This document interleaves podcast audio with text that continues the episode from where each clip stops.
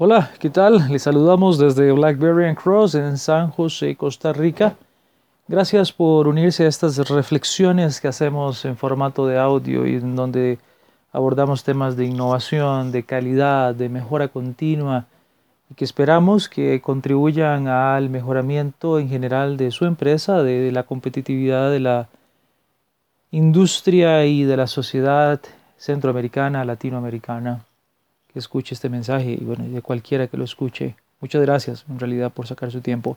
Hemos estado hablando sobre métricas Y, ya tenemos varias sesiones hablando de esto. Pero seguimos, seguimos porque es un tema importante. Las métricas Y nos ayudan como brújula, hemos mencionado, marcan el éxito del proyecto en diferentes aristas, sea de gestión o propiamente de competitividad.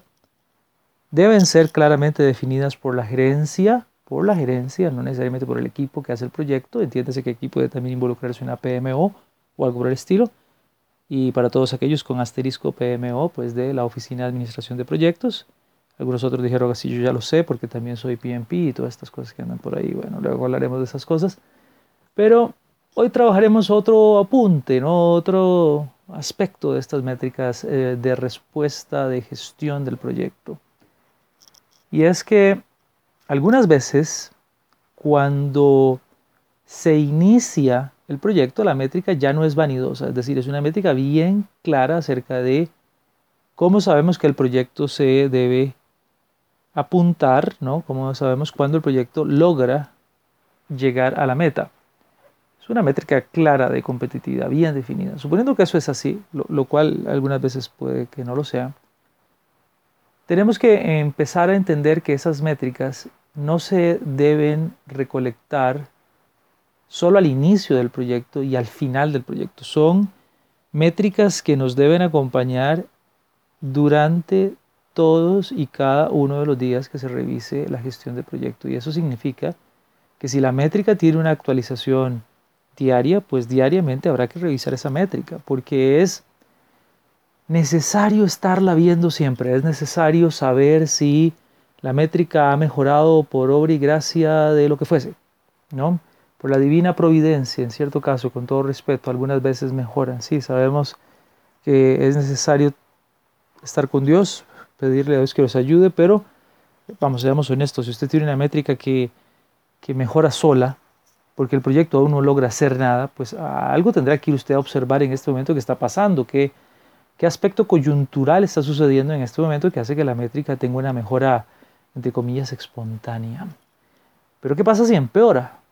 También habrá que ver qué es lo que está haciendo que la situación se exacerbe o eh, que se agudice puntualmente o que se torne más crítica.